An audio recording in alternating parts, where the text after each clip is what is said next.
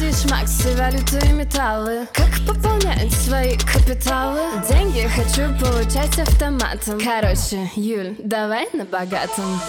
Короче, о самом главном Короче, короче, на богатом Всем привет, друзья! Меня зовут Юлия Галаева, я инвестор, сооснователь агентства недвижимости Моноярд и студентка Высшей школы экономики по направлению бизнес-психология. Короче, на богатом это подкаст о взаимосвязи мышления и капитала. Для меня создание капитала – это один из способов познания и исследования себя. Мои методы в бизнесе и инвестициях строятся на психологическом подходе. И я уверена, что разобравшись со своими мыслями, со своими паттернами, каждый может создать капитал для финансовой свободы. Короче, на богатом. Сегодняшняя тема подкаста – преимущества инвестиций в иностранную недвижимость. Какие страны выбрать, на что обратить внимание и как выбрать стратегию. Погнали!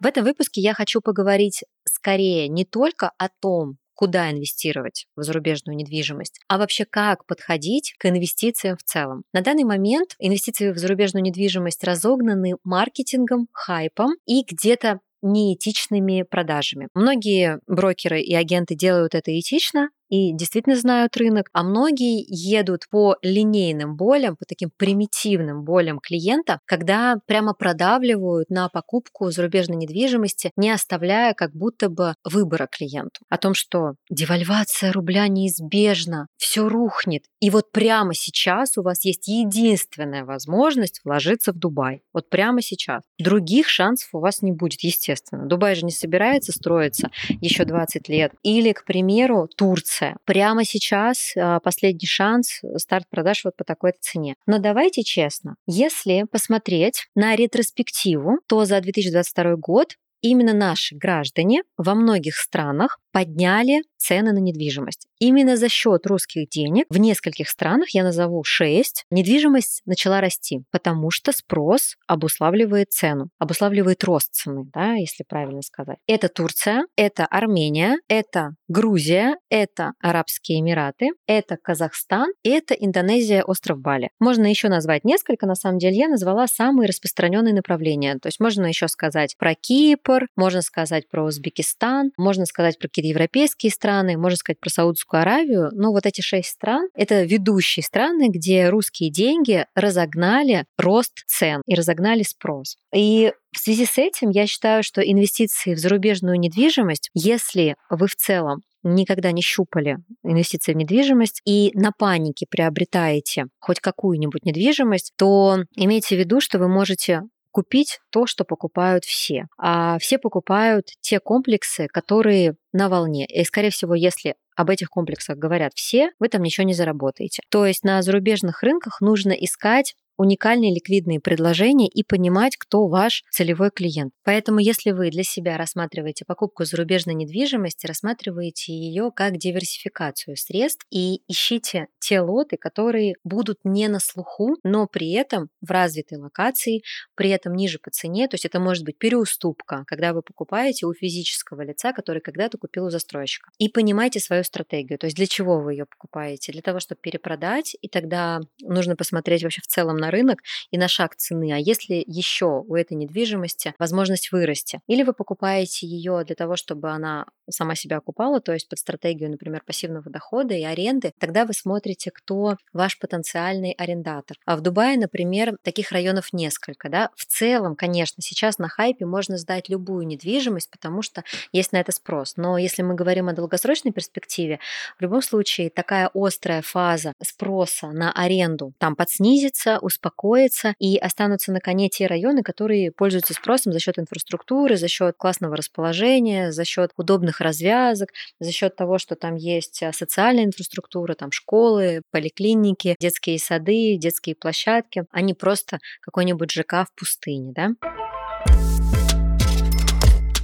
Какие факторы учитывать при выборе страны и объекта. Во-первых, свои личные факторы, свои личные риски, то есть вашу платежеспособность. Потому что зарубежную недвижимость вы покупаете в валютном эквиваленте, соответственно, у вас есть валютный риск. Валютный риск, как мы знаем, да, так как валюта очень волатильна, то есть она очень изменяема, и валюта сильно привязана к инфоповодам, а в моменте может сильно скакать. Поэтому нужно иметь либо валютную подушку безопасности, либо валютный доход, либо постоянно докупать валюту а, для того, чтобы свои обязательства вовремя платить. Это первое. Второе, вы смотрите на порог входа, что вам комфортнее по порогу входа, потому что Дубай достаточно дорогой сейчас, у них агрессивные платежные планы, то есть первоначальный взнос уже там не 10, не 15 процентов, а может быть и 30, и 40 процентов, и где-то 50 процентов. Понятно, что есть точные предложения, где можно найти и 15, и 20, но это нужно изучать, нужно искать. Третье, нужно смотреть на то, чтобы местная валюта была устойчивая. К примеру, турецкая лира – неустойчивая валюта, и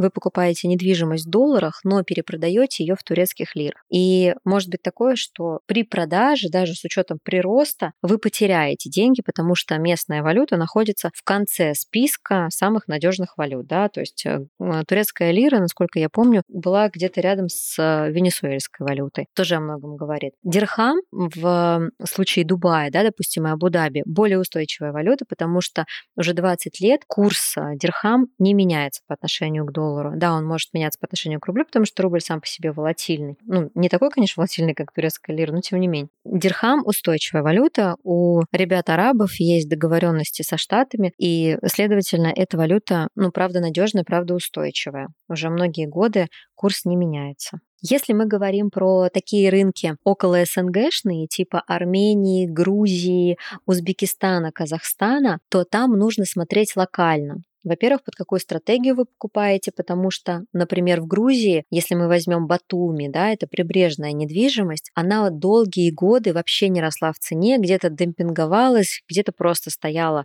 потому что застройщики уже закладывали туда прирост. И Грузия не очень богатая страна, следовательно, там не сильно сейчас развит туризм, ну, возможно, там только также за счет последние месяцы, за счет русских граждан. И за счет того, что страна в целом не особо привлекательна действительно как инвестиционная площадка, и рынок не сконцентрированный и не самодостаточный, ну то есть такой размазанный, я бы сказала, то нужно подходить к приобретению недвижимости там аккуратно. Может быть такое, что купили за определенную сумму, а в итоге продали ниже, просто потому что нужно избавиться да, от недвижимости. Ну, здесь тоже все зависит и от стратегии, и от того, как вы подходите локально. В целом, потому что Грузия не сконцентрированный и не самодостаточный рынок, такой больше размазанный, да, то есть застройщики строят там хаотично, и это не особо контролируется или как-то регулируется государством. Поэтому нужно смотреть на и качество застройщика, и его историю, и его бренд. В общем, аккуратно подходить к таким около СНГшным рынкам. То же самое касается Армении. В Армении цены сейчас на аренду также разогнали российские туристы, которые туда переехали в начале 2022 года и продолжают переезжать. Но эта история, на мой взгляд, разовая потому что острая фаза так или иначе пройдет, и рынок вернется на круги своя. Инфраструктура там ну, достаточно сомнительная, даже если сравнить с столицу, да, даже если сравнить Ереван с Москвой или с Дубаем, Ереван, естественно, проигрывает. Но так как там классный климат, там достаточно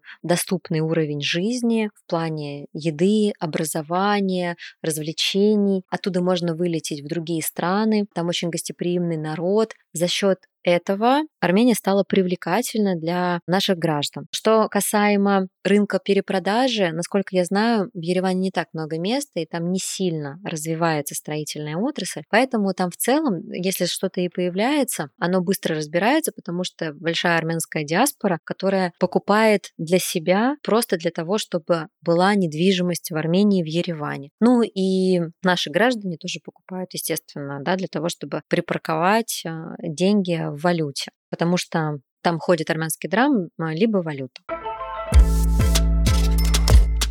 Почему я больше топлю за развитые города, если вы хотите инвестировать в недвижимость. Потому что в развитых городах самодостаточные рынки. Самодостаточные – это значит покупатели достаточно внутри страны. К примеру, в Москве каждый год приезжает порядка 700 тысяч студентов на обучение. И так или иначе, из этих 700 тысяч даже 30% родителей, просто по нашим опросам, задумываются о том, чтобы приобрести своему ребенку недвижимость для того, чтобы он потом остался в Москве. То же самое касается и, и Петербурга, потому что Петербург тоже является образовательным центром нашей страны. Если мы говорим, например, про Дубай, про Абу-Даби, то в Дубае, естественно, привлекательная инфраструктура, открываются международные школы, открываются международные колледжи, садики и так далее. Но опять же, по статистике наших клиентов, по опросам, это только да, лично наше мнение, и наша личная статистика, так скажем, да, она небольшая, но тем не менее она наша. Люди не хотят в большинстве своем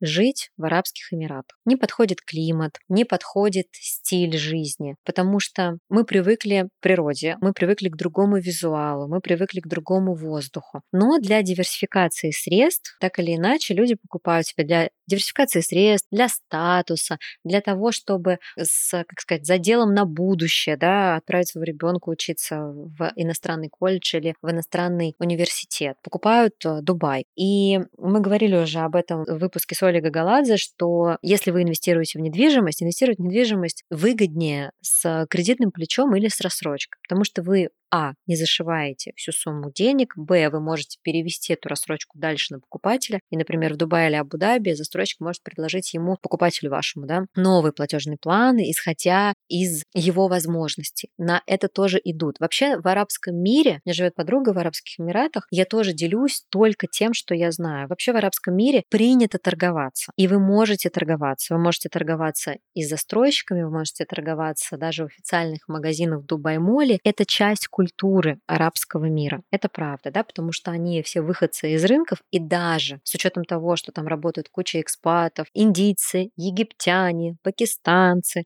с ними можно торговаться и запросить дополнительный дисконт и на квартиру, и сделать платежный план под вас. Не все застройщики на это идут. Понятно, что MR, например, топ-1 да, застройщиков Дубая, вряд ли будет под вас делать платежный план и согласовывать вам дополнительный дисконт, потому что его спрос и так достаточно высокий. Но есть застройщики, которые также входят там и в топ-5, и в топ-10, которые идут на то, чтобы сделать дисконт. Опять же, все зависит от того, как ваш брокер работает. Иногда брокер бессилен, а иногда он может может сделать дополнительный дисконт и сделать очень удобный, комфортный платежный план для вас. То же самое касается и рынка Москвы. Мы чаще всего нашим клиентам и на старте продаж согласовываем дополнительную скидку.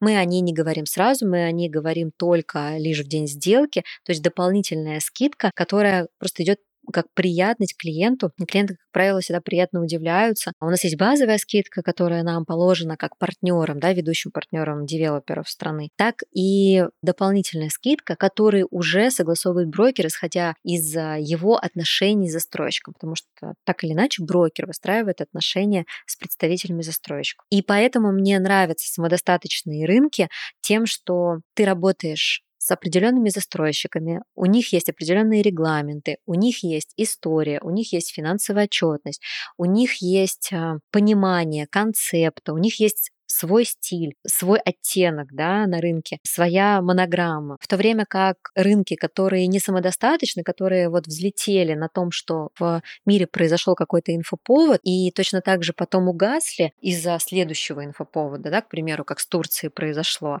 такие рынки я считаю ненадежными. Даже если у вас небольшая сумма денег, и вам хочется ее сохранить в валюте, сохраните ее в иностранных облигациях, сохраните ее в дивидендных акциях, сохраните ее просто в валюте, сохраните ее в рублевой недвижимости, если вы в целом зарабатываете в рублях и тратите в рублях. Если хочется именно валютный доход, да, то тогда нужно подумать, как увеличить ваш бюджет на то, чтобы зайти все-таки в самодостаточный рынок, а не взять, что попало.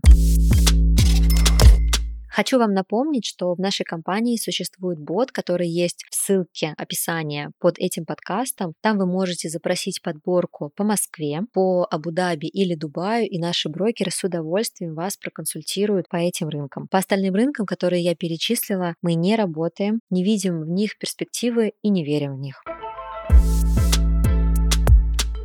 Если вам понравился этот выпуск, не забудьте поставить ему оценку, подписаться и написать отзыв там, где вы его послушали. Слушайте мой подкаст, где вам удобно, Apple Podcast, Яндекс Музыка, ВК Музыка или на других платформ. В описании к этому эпизоду есть ссылки на мои социальные сети и сайт моего агентства недвижимости. Спасибо вам и до новых выпусков.